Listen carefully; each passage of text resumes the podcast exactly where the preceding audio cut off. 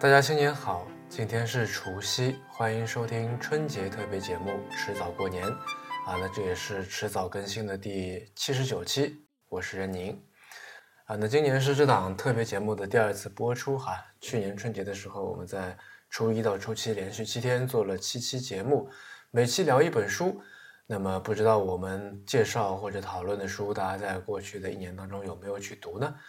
如果读了有所感想，也欢迎大家给我们写邮件来反馈。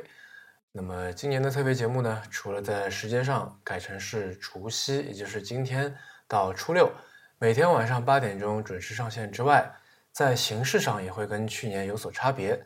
那比方说今天这一期里面，我打算介绍的就不只是一本书。那么因为好书实在是太多了哈，平时没有什么机会，那么就有机会就想多说几本了。今天的这一期，我打算聊三本书。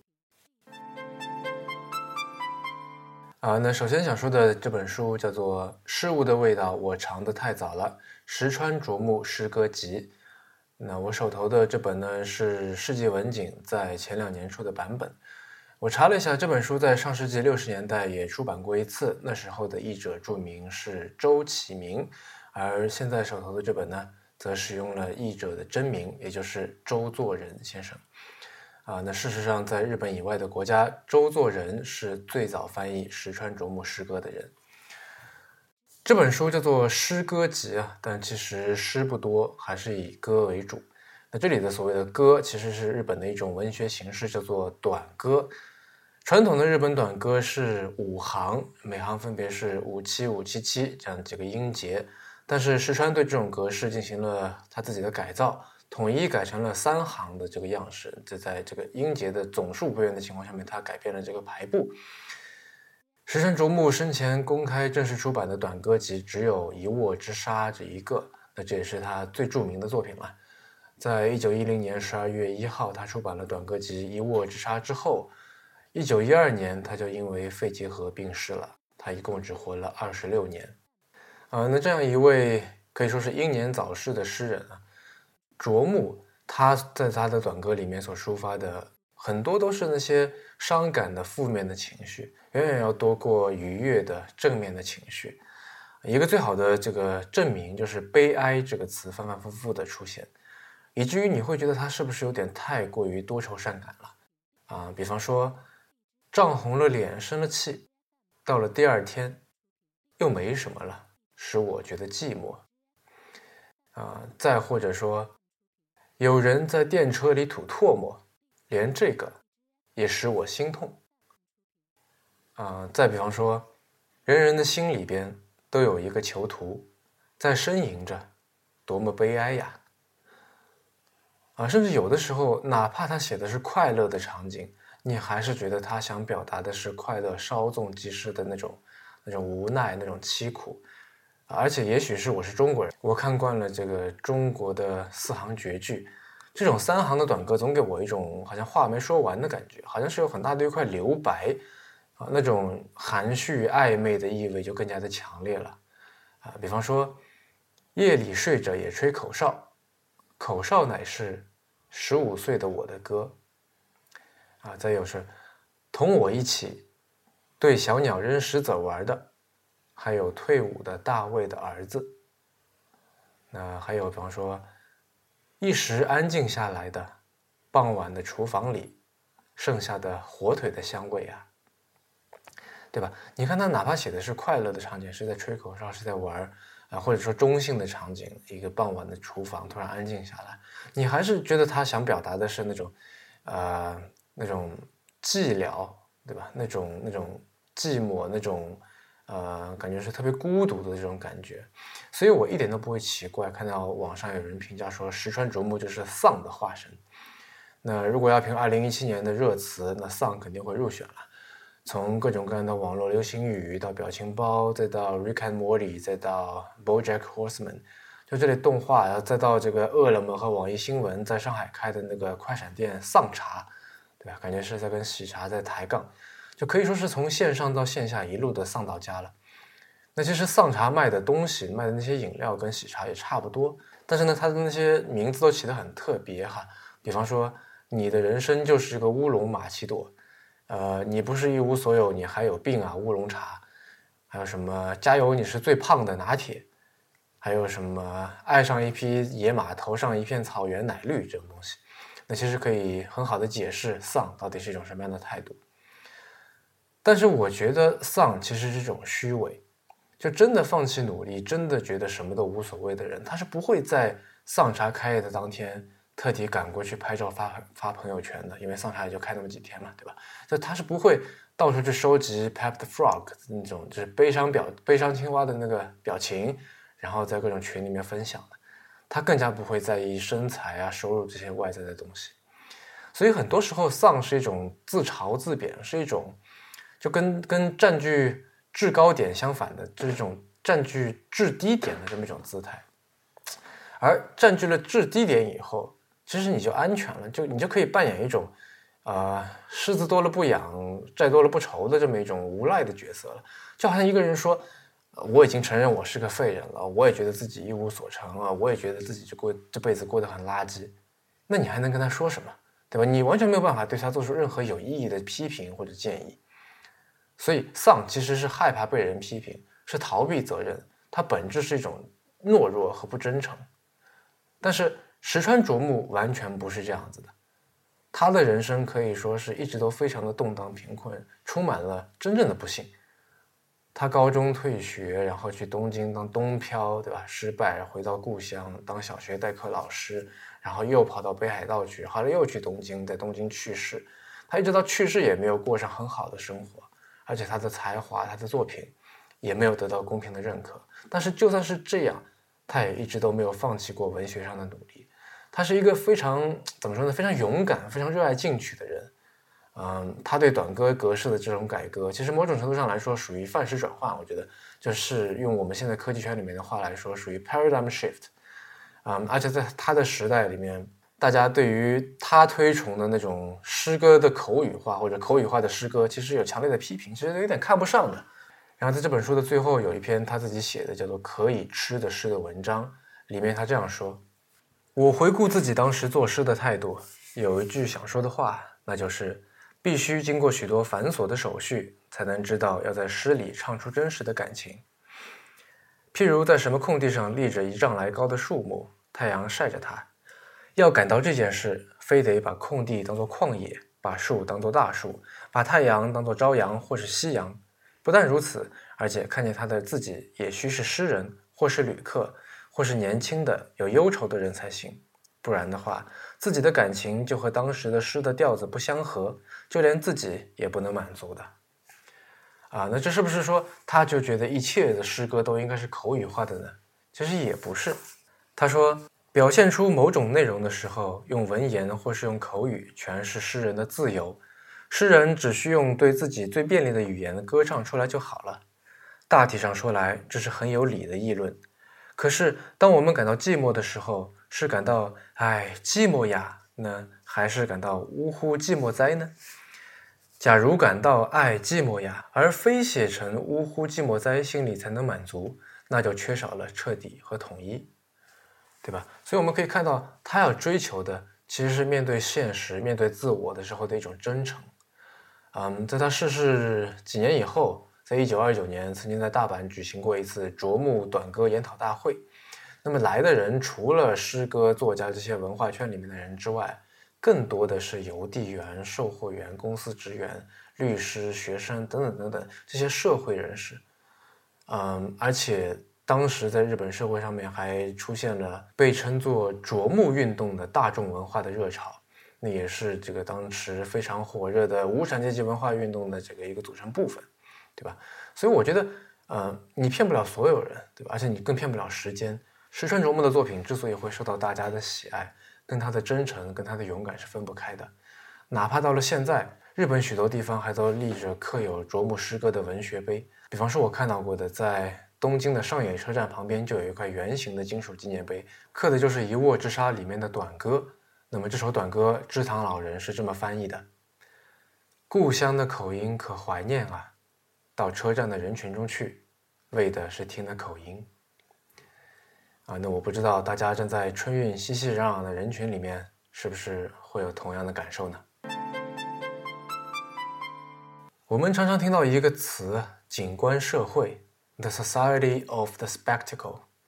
那“景观”这个词，其实我觉得翻译的不太好，因为“景观社会”总让人联想到类似，好像这个新加坡花园城市之类的东西。啊，那这两者虽然不能说毫无联系吧，但从字面意义上来说，还是偏差的比较大的。因为在《景观社会》这本同名的书里面，呃，它的作者也就是这个名词的提出者。法国人居伊德波主要谈论的是商品、媒体和社交活动。用他的说法呢，就是我们正在从追求 being 变成追求 having，再进一步退回到 appearing。什么意思呢？嗯，being 就是成为，having 就是拥有，appearing 就是看起来像。啊，举个例子来说，嗯，比方说有人知道知识分子就是在咖啡馆里面看书，然后学到很多东西，对吧？所以他就被叫做知识分子。那么他想要，他也想成为知识分子，所以他就去买了一大堆的书。这个时候，他就从 being 变成了 having，对吧？他只买了一大堆的书，可能没有看。再退回 appearing 呢，就是说，他就到咖啡馆里面去，他可能就到那里拍个照，哎，然后说我也来过了，是吧？这个就是 appearing。那在这里面，其实我们可以非常是明显的看到传媒、商品和消费主义对这个过程当中的影响啊，甚至说把控。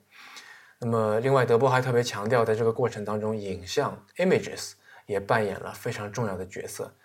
嗯，但是我们都知道，影像本身是中性的存在，最关键的还是制作、传播、消费这些影像的人。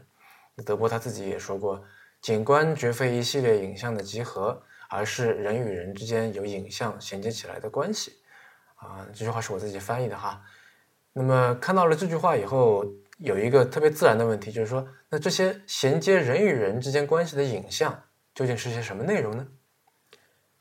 我自己的答案是，是关于共同体的内容。现在大部分人的追求其实都是差不多的，比方说要尽可能的有自己的房子，有了自己的房子以后呢，要尽可能的大啊，有了大房子，那你的家居家具用品就是要尽可能的好看，要充满所谓的设计感啊，有了这个一所非常华美的大房子以后呢。你在里面做的事情也要尽可能的高级，要吃精致的食物啊，要穿时髦的衣服啊，要安装那些最先进的物联网设备啊，要养最漂亮的宠物，要有这个聪明可爱的小孩等等等等。所有以上这些相关的影像，都构成了我们对更好的生活方式的想象。换句话说，也限制了我们对更好的生活方式的想象。啊，那有人可能会说，我很叛逆，很新潮，我不喜欢这些中产阶级的调调，但是。如果你去想一想，就我们心里面所谓“潮”的这个概念，其实也是受影像所控制的。我们基金的媒体实验室在为客户拍摄面对年轻人的商业视频的时候，就有客户提要求说，画面要酷炫一点。那什么是酷炫呢？那他们开一堆会说来说去，结果还是霓虹灯管、抛彩粉啊，或者什么滑板、涂鸦、说唱、刺青这些东西，篮球，对吧？这些其实也都是媒体通过影像灌输给我们的。那当然了，德波在这里说的影像不仅仅说是是图片，也包括了视频。他自己也是一个导演嘛，他在他的片子里面充斥着大量的视频片段，比方说电视新闻、广告之类的东西。那么在这里我们就要问了，有没有办法，哪怕是一点点的，从这样的集体经验里面，从这样的景观社会里面跳脱出来、逃离出来呢？有的，这就说到了今天要介绍的第二本书《四山修斯的不思议图书馆》。嗯，四山修斯是一个非常难定义的人哈，因为他的身份实在是太多元了。也许我们只能说他就是一个艺术家，他写诗、写短歌。我们刚说过石川啄木嘛，四山修斯就被称作昭和的啄木啊。那他也写这个评论文章、散文、电影剧本、戏剧，还当电影导演啊，甚至还在报纸上面写关于赛马的内容，而且每个领域都有不错的成就。在这本书的腰封上面有四山修斯的一句话说。我的职业就是四山修斯，那听起来很狂妄，那其实确实是这样子的啊。那说回这本书，《不思议图书馆》，顾名思义，它是一本关于书的书。嗯，我查了一下，日文原版书里面是有附图的，但是中文版里面几乎没有，而是以这个《不思议图书馆附赠图册》这样的一个形式做了一个呃只有几页的这么一本随书小册子。那我也不知道是出于一种什么样的考虑。啊，那刚才为什么说这本书某种程度上是景观社会的解读记呢？因为它里面的内容里面谈到的书都是歪门邪道，都是小众，都是偏门的事物。都是与所谓的共同体经验相背离的。那我们可以看看它的目录啊，随便读几篇文章的标题给大家听听。开膛者杰克的刀具入门，破解龙之谜的画报，吉姆画集中的受虐男们，猎奇杀人法大全，市井魔术师众生相，对吧？听起来是不是很像是就是纯粹在猎奇呢？当然不是的。看这本书的时候，其实我总是不由得想起迟早更新的结束语，就是我读了很多遍的这句。让熟悉的事物变得新鲜，让新鲜的事物变得熟悉。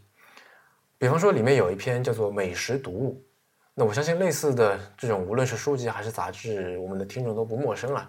就你以为他可能会介绍一些关于食物的书，或者说介绍一些比较冷门的烹饪流派吗？不是的，啊，他是这么说的：他走进书店，发现原来讲越南战争的那些书全都不见了，取而代之的是一大堆的美食书。那越南战争是一九七五年结束，四山修斯是一九八三年去世，所以这篇文章应该是在那个期间写的啊。然后他又说，这个现象不只是在美国，而是世界上面很多国家都被波及到了。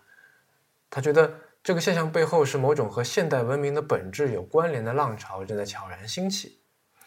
那他总结了一下，说现代的影视文化分成两个阵营，一个阵营呢是商业资本驱动的餐饮业，另外一个就是跟他对抗的亲自下厨的这个浪潮的复兴。然后他说，乔叟在《坎特伯雷故事集》里面提到过厨房的重要性，但是我们现代社会的特色之一就是厨房的消失。那我想大家现在应该自己也会发现吧，在家做饭的时间越来越少了，对吧？所以家或者家庭主义正在消失。都市生活里的人们越来越不需要厨房了，但是也有人认为大资本试图让所有人吃同样的食品，这是一种对肚子的法西斯主义。所以在自己吃的自己做这么一种思想推动下面呢，手工制作作为一种运动诞生了，并且支撑起来这股美食之书的热潮。这股热潮从美食的历史开始，逐渐涉及到以厨房为中心的生活方式，再到这个列维斯特劳斯的烹饪三角。啊，每一个阶段都在反映当时的时代情感。我们不难看出，这显然就是一种兴趣十足或者兴味十足的一种旁观者的姿态。那其实，在斯山修斯特别丰富的这个创作生涯当中，我总结的带着好奇心的旁观非常重要。没有了好奇心，也就没有了突破日常现实的武器。就好像这本书里面讲到的魔术师，呃，我在看这本书之前还不知道，原来魔术是承载了。拓宽人们认知边界的作用的啊，魔术是人类为了理解自己的周遭世界而进行的尝试，是一种人类究竟能做到什么的这么一种展示。然后通过魔术，他也写了自己的感受。街头魔术被推上了舞台，白日梦变成了作品，被封印在舞台的虚构性中。这也可谓是当权者的智慧吧，神乎其神，不可思议。就这样在不知不觉间变成了娱乐表演，作为娱乐。魔术的技法不断深化，但是威胁日常现实的獠牙已经被通通拔除。我一面怀念着街头魔术师作为带有巫术性质的媒介而拥有凌驾于政治之上的影响力的时代，一边致力于街头剧场的创作。然而，在当今这个时代，整个社会的柔性结构早已强有力到你无论做什么都会被杂耍化了。啊，那在一个居于德波所谓的符号胜过实物、副本胜过原本、表象胜过现实、现象胜过本质的这么一个社会里面，这么一个景观社会里面，看看这样一本带着你去问询，哦，还有这样的事情，哦，原来这件事情还可以这么搞，哦，还有这样的人的这么一本书，对吧？看看这样一本带着带着你去面对所谓的日常生活，去进行发问、去进行发掘，甚至发难的书，我觉得是会有益处的。那当然，前提是你不是抱着一种看西洋镜的态度了。斯山修斯在这本书的姊妹篇《幻想图书馆》里面讲过，书不应以物而存在，而更应作为事而存在。这句话还真像是写出“扔掉书本上街去”这样的人会说的。前段时间有一位朋友跟我说啊，他在春节期间打算带全家去日本关西地区玩一玩。啊，因为他知道我以前在大阪大学嘛，所以他来问我说有什么值得造访的地方推荐给他。那除去那些最热门的景点之外，我也问他对建筑是不是感兴趣。然后得到肯定的回答之后，我就跟他说，其实关西有许多非常值得一看的建筑大师的作品。光大阪周边，光安藤忠雄啊，就算除掉这个住吉的长屋那种民宅商业项目，因为那种只能看外观嘛，对吧？你可以走进去看的那些大型的作品，就有好多美术馆、博物馆，还有非常著名的那个光之教堂，这些都在大阪。然后说完这些，我突然意识到，这些都是安藤忠雄在十几二十年前，就甚至光之教堂是在将近三十年前的作品了。作为一个至今依然活跃工作的建筑师，依然在出作品的一个建筑师，安藤忠雄的新作都在什么地方呢？我一查才发现，最近他的作品好多都是在国外啊，比方说我们中国就有好几个。如果是在日本呢，则很多都是在一些相对比较偏远的地区。就算是有些作品在东京或者他的老家大阪的大本营大阪，也多半是中规中矩、平平淡淡的，并不太出彩。所以，如果你不是安藤忠雄的死忠拥趸，这些作品其实你似乎也没有必要特地跑过去看。那这是因为一九四一年出生，以现在已经快八十岁的安藤忠雄江郎才尽已经过气了吗？好像也不是，他在国外的许多作品照样有非常高的水准啊。比方说，在浙江的这个良渚文化中心，比方说台湾的亚洲大学亚洲现代美术馆啊，再比方说在美国麻省的这个克拉克艺术馆的访客中心等等，都非常好。那这是怎么回事？这个疑问，直到我读到现在要介绍的这本书。伊东丰雄的建筑改变日本才得以解开。伊东丰雄相信不用这个过多介绍了啊，大名鼎鼎的建筑大师啊，普利兹克奖的得主。那他在这本书里面提到了一个趋势，我觉得非常有意思，就是说，作为经济全球化的组成部分之一，全世界城市里面的建筑都普遍推崇现代主义。然后呢，因为一味的追求现代主义，这个里面的理性、效率、精准，这些建筑变得面目模糊。变得没有自己的特色，对吧？这点我相信大家或多或少都会有直接的体验。那都市里面的建筑跟这个建筑所在地的历史文化，跟它的周围的这个自然环境的联系越来越弱。用这本书的里的话来说，就是变成了一种云质的无机风景。那为了解决这个问题，为了要从根本上来说起，这样一本谈建筑的书。最开始的两章是在探讨城市规划的方向，在探讨泡沫经济时期的历史，以及资本主义与现代主义的本质和极限。那其实伊东丰雄早在前几年还没有找到这个问题的答案。他一方面在濑户内海中央的这个大三岛进行了地域复兴的活动啊。那关于濑户内地区或者关于地域复兴，大家可以听听我们之前关于濑户内艺术季的那几期节目哈。那么他一方面在这个大三岛。做这些事情，另外一方面呢，他又在台湾的台中建造台中歌剧院，那这是一个呃怎么说非常有争议性的、非常有创造性的这么一个项目。所以这里的这个艺术性的工作跟非常具体的这些现实工作存在着非常巨大的鸿沟啊。他在书里自己这么说，他他说我在病床上，因为他呢二零一四年的时候生病了嘛，他说我在病床上就是二者之间的差距进行着反复的思考。最终做出了结束艺术性作品的创作活动，将余生交付给大三岛上的小型活动的决定。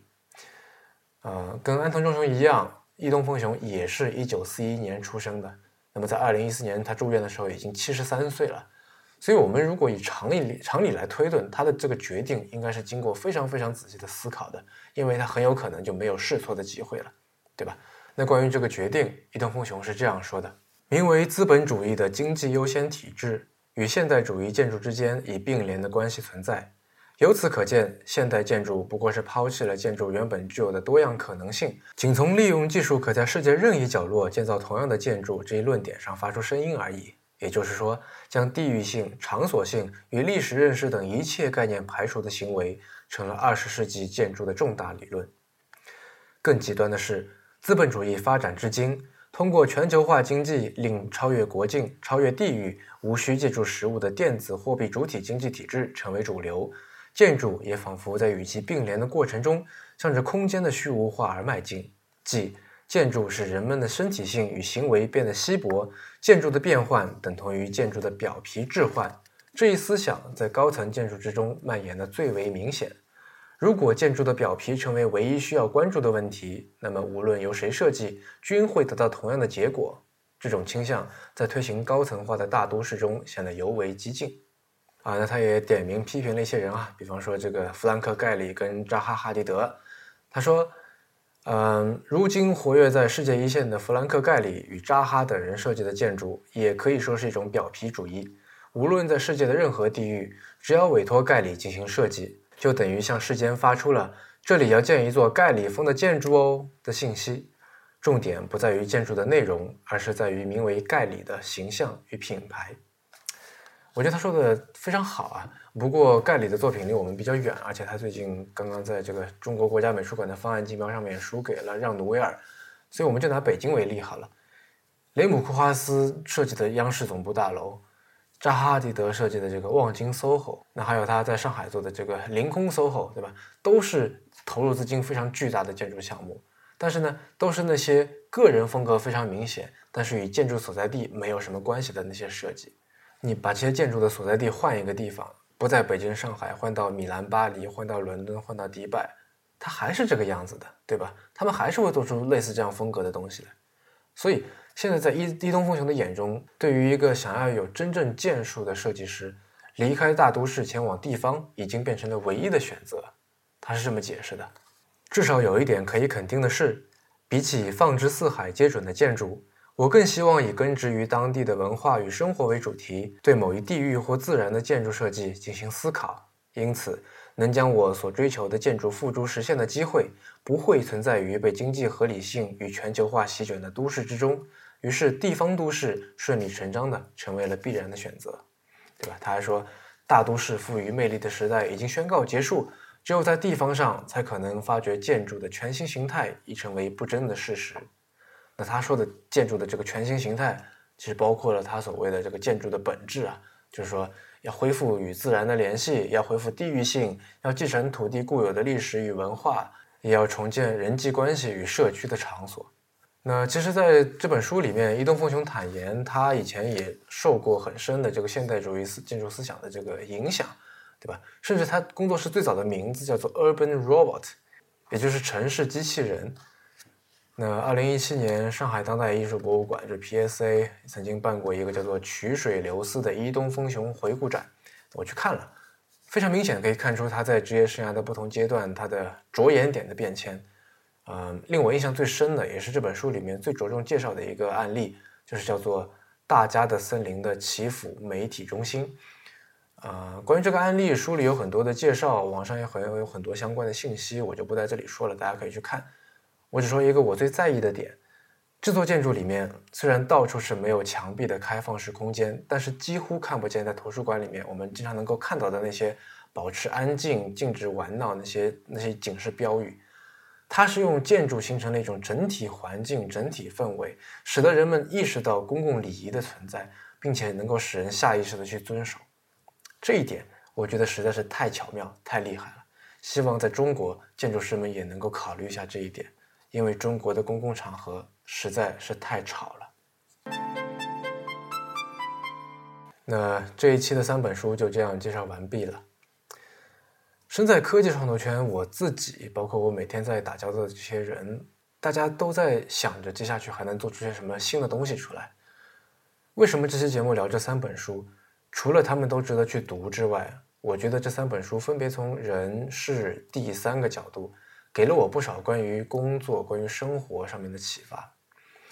一个好的创业者是一个真诚而勇敢的人，从一个新鲜的角度，以回归本源的方式，在恰当的地方做了正确的事情，对吧？在新的一年里面，我希望我能够做到这一些，那也与大家共勉吧。各位，明天见。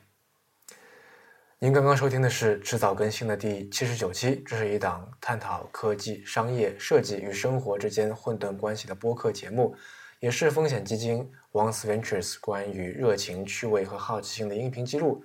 我们鼓励您与我们进行交流。我们的新浪微博 ID 是迟早更新，电子邮箱是 embrace at weareones.com。如果您想要访问迟早更新的网站，可以在浏览器地址栏输入邮箱的后缀。在网页的导航栏中就可以找到迟早更新的网站链接。我们为每一期节目都准备了延伸阅读，希望您善加利用。啊，如果您喜欢我们的节目呢，可以在各大音频平台和泛用型播客客户端搜索“迟早更新”进行订阅收听。我们希望通过这档播客，能让熟悉的事物变得新鲜，让新鲜的事物变得熟悉。嗯，再给大家拜个年吧，拜拜。